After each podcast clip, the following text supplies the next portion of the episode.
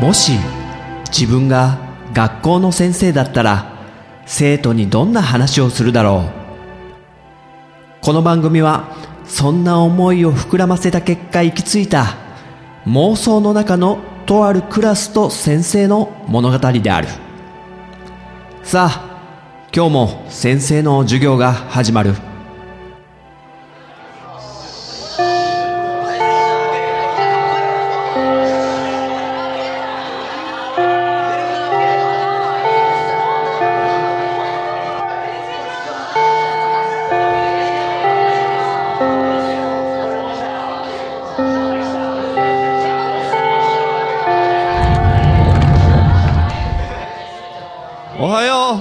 みんな。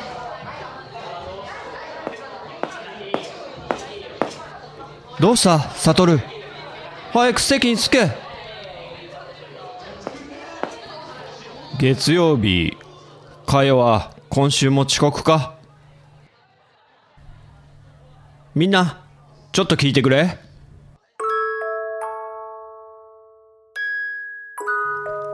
楽しいこと。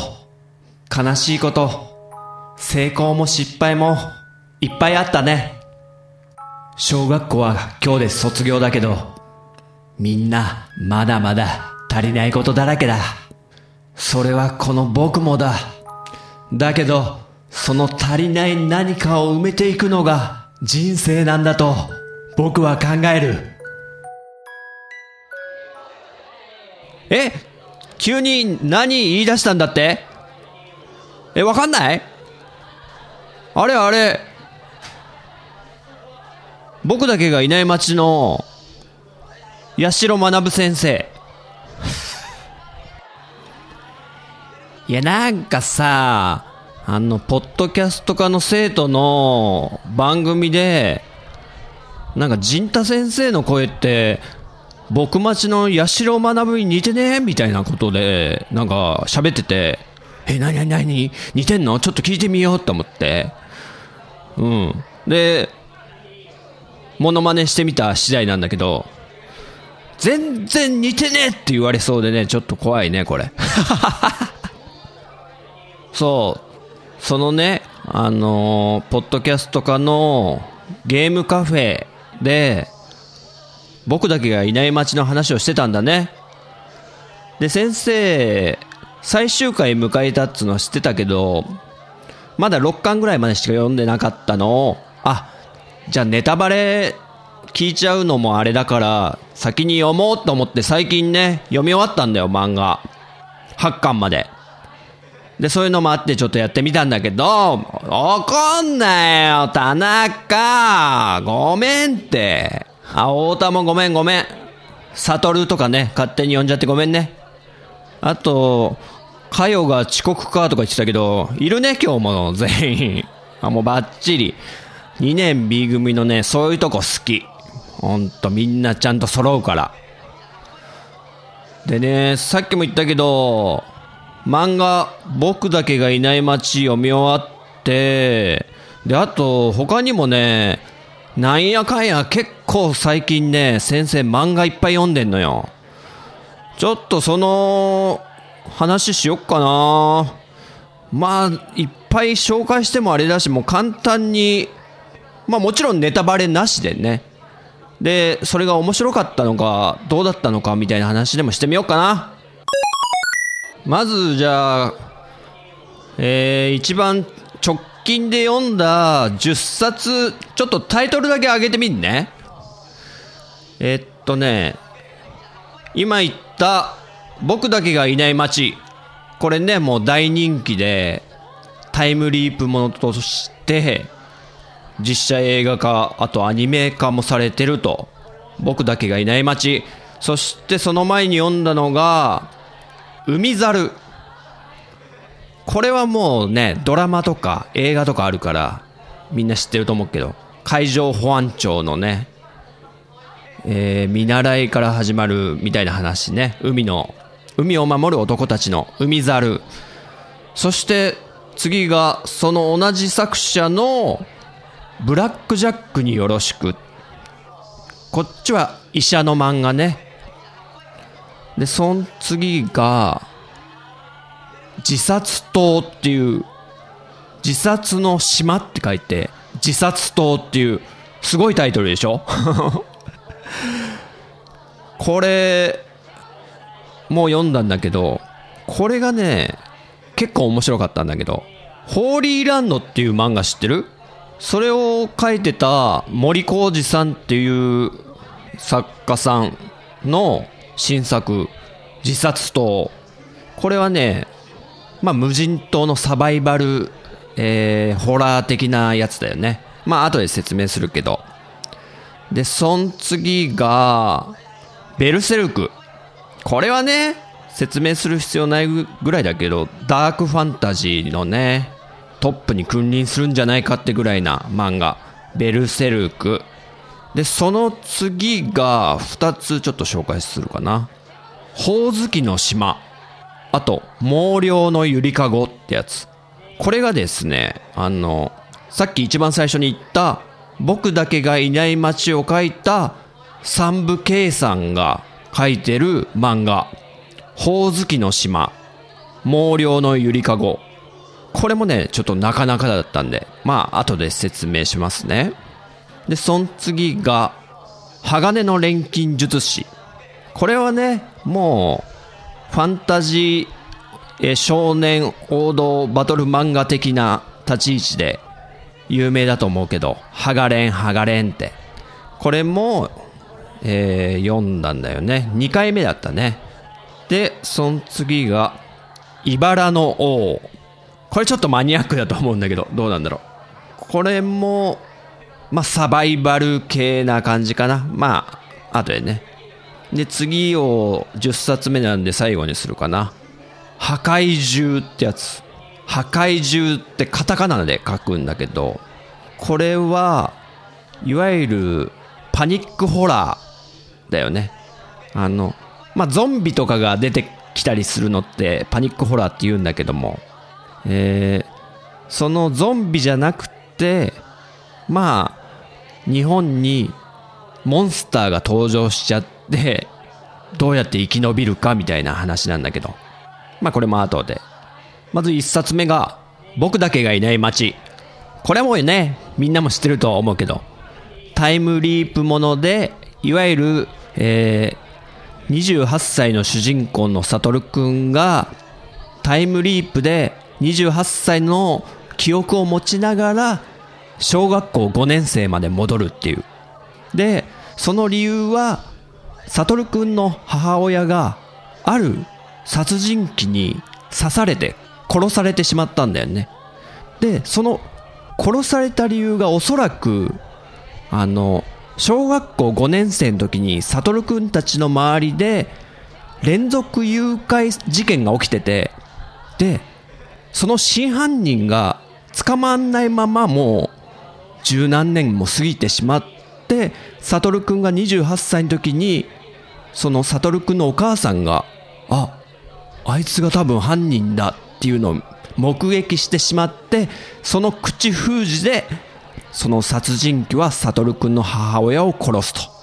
で、その母親の死を回避するために、えーサトルはタイムリープして小学校5年生に戻ると。で、つまり、えー小学校5年の時に周りで起きてた誘拐事件とかも、えーなんとか防がなきゃいけないと。っていう話。これまず、先生惹かれたのが、多分このサトルくんって、先生と全く同い年ぐらいなんだよね。このサトルくんが28歳の時点で2004年ぐらいで、で、タイムリープして小学校5年生ぐらいに戻るのが、昭和63年って言ってて、で、ちょうどその子たちがドラクエ3をやってるっていうね。これもうまさにジャスト一緒ぐらいということで、そこでまずグイッと惹かれちゃって、で、あと子供の立場から大人に立ち向かっていかなきゃいけないでしょ。あの、体は子供なわけで。それがなんか、コナン君みたいな感じではあったよね。で、周りの友達と協力して、少年探偵団みたいになって、なんとか犯人を、そして友達が誘拐殺人されちゃった未来を変えるために回避していくっていうことでなかなか面白いですねあと先生があの社会問題で一番なんか結構頭にきちゃう幼児虐待っていうのがあるんだけど要はお父さんお母さんが幼い子供をねご飯とかあげなかったりして体罰とか加えて最終的には死なせてしまうとかいう事件あるんだけどそういうのもちょっと社会問題的なのも組み込まれてたりしてうん。面白かったですよ。で僕だけがいない街ってタイトルがなんでそういうタイトルになったのかとか。そして友達は助けられるのか。母親の死は回避できるのかっていうのがもう8冊の中にきちんと練り込まれていてかなり傑作でした。あとこれ作者と編集サイドの作戦なんだろうけどこの8巻あるでしょ？全8巻なんだけどその1冊の一番最後のいわゆる話の最後に一番強い引きがあるんだよね。あ次の巻も早く読みたいってなるような仕掛けが絶対してある。そこにピークを持ってくるっていうのもすごく上手に作ってます。ただ難点を言うならあのタイムリープが何で起こるのかがあんま語られてないと。これもちょっとよく周りで言われてるけど言うなればシュタインズゲートだったらもうかなり論理的にタイムリープが起こる仕組みを説明してで実際にそのなんだ相対性理論とか全てを理解して作り上げればできるんじゃないのかって思わせるぐらいの力があったけどこの僕だけがいない街のタイムリープはなんとなく起こるんですよ。そこが雑なのがちょっと残念っちゃ残念なんだけど、まあ、それを抜いてももう面白いから良かったですね。でちなみに同じようなので言うと「オレンジ」っていう漫画も先生実はタイムリープものとして評判良かったんで読んでみたんですよ。少女漫画なんだけどこっちはねもっと雑でタイムリープが。すごいですよ。なんか未来の自分から手紙が来るっていう。で友達が死んじゃうからそれを回避してくださいって未来の自分から手紙が来てその理由とかもほんと一切ないですからね。オレンジはちょっと入れなかったんですよね残念ながら。あ矢沢好きなの？オレンジ。あ、ごめんね。悪く言っちゃって。まあ、こういうのはね、好みだからね。フィクションだから、こう、設定をどこまでこう、許せるか、許容できるかみたいなとこもあるからね。うん。うちの奥さんも、オレンジは好きみたいで。先生、ちょっと理屈っぽいとこあるからね。ちょっと反省だね、これは。うん。まあ、ということで、この僕だけがいない街は、えー、おすすめであると。次はブラックジャックによろしく。これも結構有名だよね。医療漫画で主人公の斎藤栄二郎君っていう彼が永大附属病院ってとこに研修医として働き始めるってとこから始まるんだけどで研修医だからまあいろんな科に行くのよ。小児科？ん？新生児科とか外科内科。あと泌尿器科、精神科とか、まあいろんなところに行くんだけど、その一つの科に、えー、2ヶ月ぐらいかな、研修して、その時に起こるドラマを次から次へと、えー、描かれたような話なんですけど、これが結構泣けるんですよ、本当に。やっぱ命を、ね、命のやり取りというか、命の大切さとかを思い知らされるというか。でこの斎藤栄二郎君がすんげえ下っ端の研修医のくせにめちゃくちゃ立てついてくんですよねこの大学病院のお偉いさんの教授とかに。このやり方は間違ってませんか？みたいな。この子たちの命はあなたたちにとって何なんですか？みたいな。で超問題児扱いされて病院内でもめちゃくちゃ有名なんだけど全然ひるまないこのいわゆる誰も言えないことを言うタイプの主人公。っているよね。そういうタイプの主人公なんだけど斎藤栄二郎君は。でその一番最初につくのが新生児側かな。で双子の赤ちゃんが難産の末生まれるんだけど一人の子がどうも障害を持ってしまってると。でいわゆるダウン症と呼ばれるあの発達障害みたいなやつですか？いわゆる。でその双子の赤ちゃんのダウン症の子をあのお父さんはこの子はうちのことは認めませんのでみたいな感じで言い出すんですよ。こんなダウン症の子なんか引き取れませんよみたいな。したらもう斉藤先生がもう噛みついてとかね、まあ、考えさせられますよね。障害を持って生まれてくる子って親はどうしたらいいんだろうってね。そういうとこもすごく、うん、結構シビアなとこですけども語られてますと。あと外科に行くと今度は抗がん剤を使うか使わないかみたいながんの患者さんに。で抗がん剤は決してがんを治すものじゃない。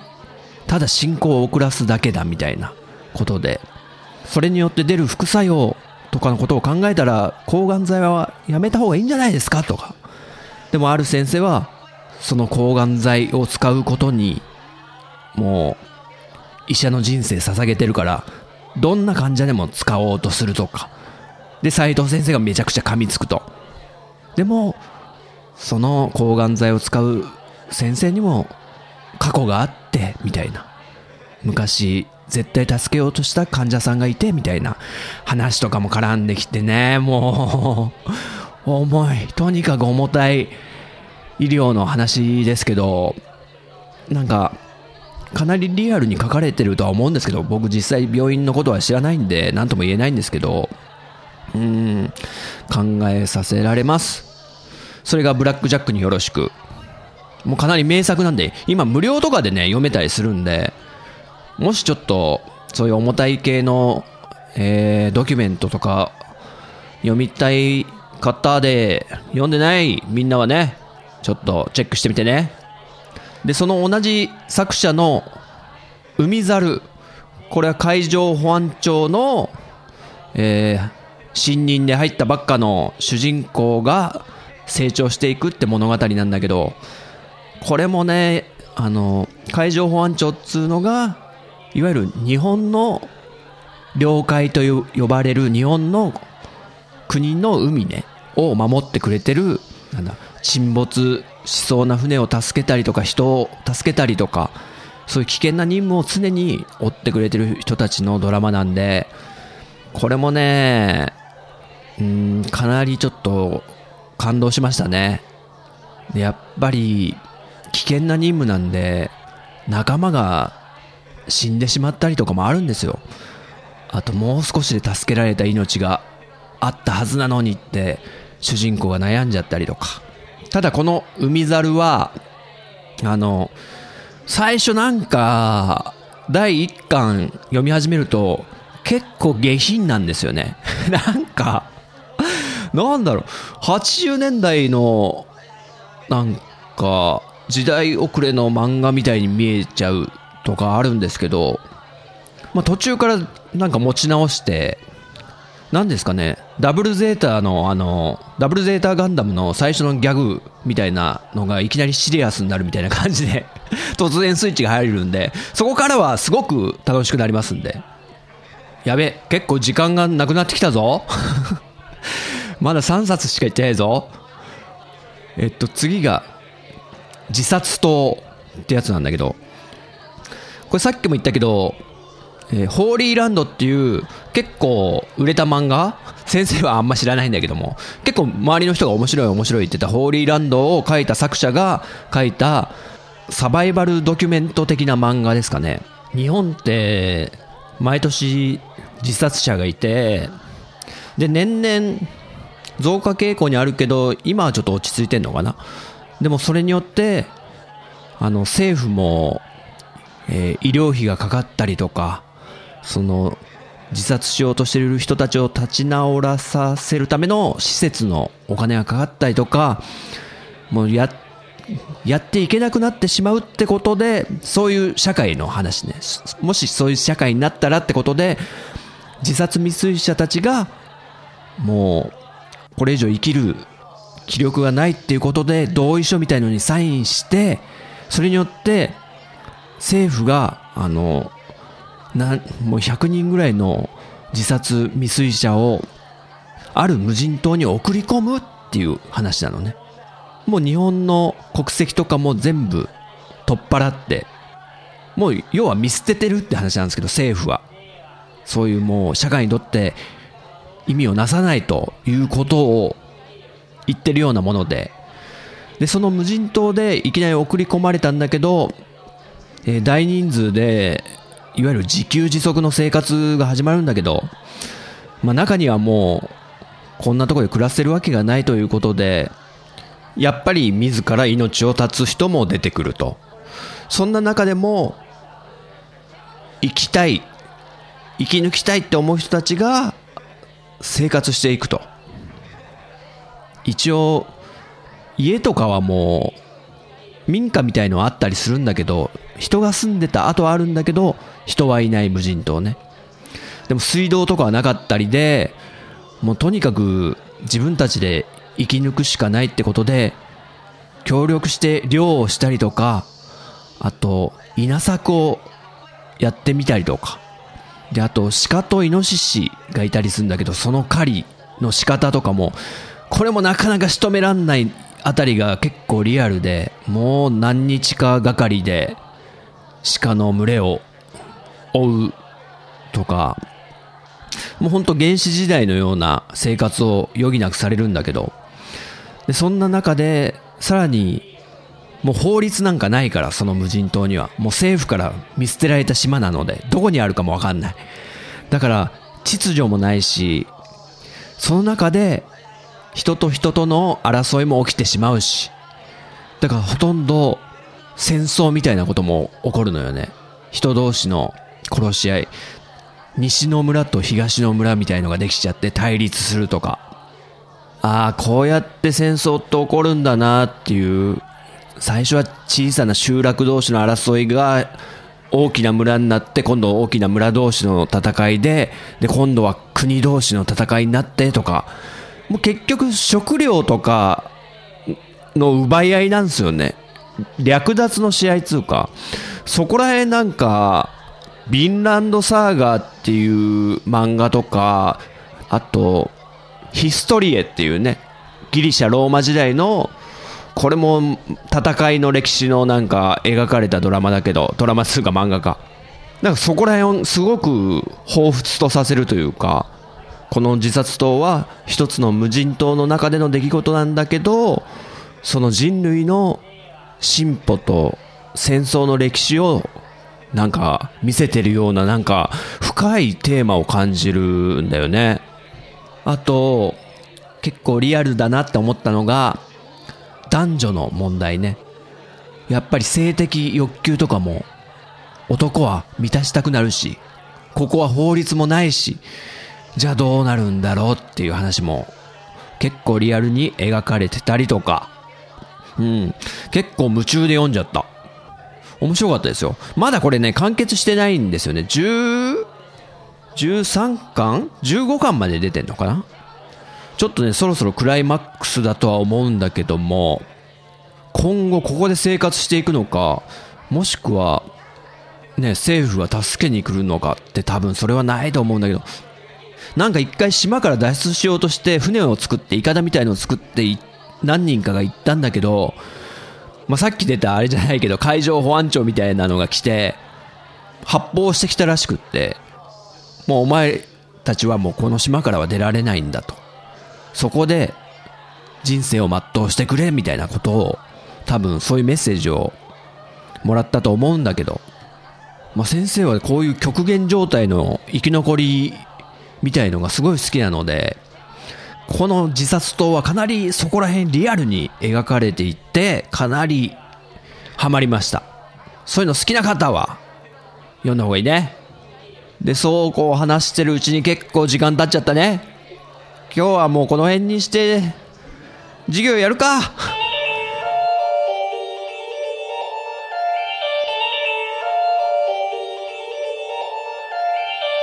いかがだったでしょうか？このようにこの番組は私陣太が自分の話したいことを先生風に生徒に語るスタイルとなっています。気に入ってくださった方はポッドキャストでご購読いただけると幸いです。そして iTunes ストアのレビューで評価していただくと大変励みになります。人学 Twitter アカウントのフォローもお待ちしています。人学では番組をお聞きになっている生徒さんのメッセージをお待ちしております。ツイッターハッシュタグカタカナで人に漢字の学ぶで人学と書いて投稿してください。ご了承いただきたいのが2点。私が先生視点で受け答えさせてもらうこと。そして全ての投稿は拾えない可能性があること。これを納得の上ツイートしていただけると幸いです。現時点ではあえてメールアドレスお便りフォームブログコメント欄は開放してません。長文となる場合は人学アカウントに DM でお送りください。それではまた次回の授業でお会いしましょう。さようなら。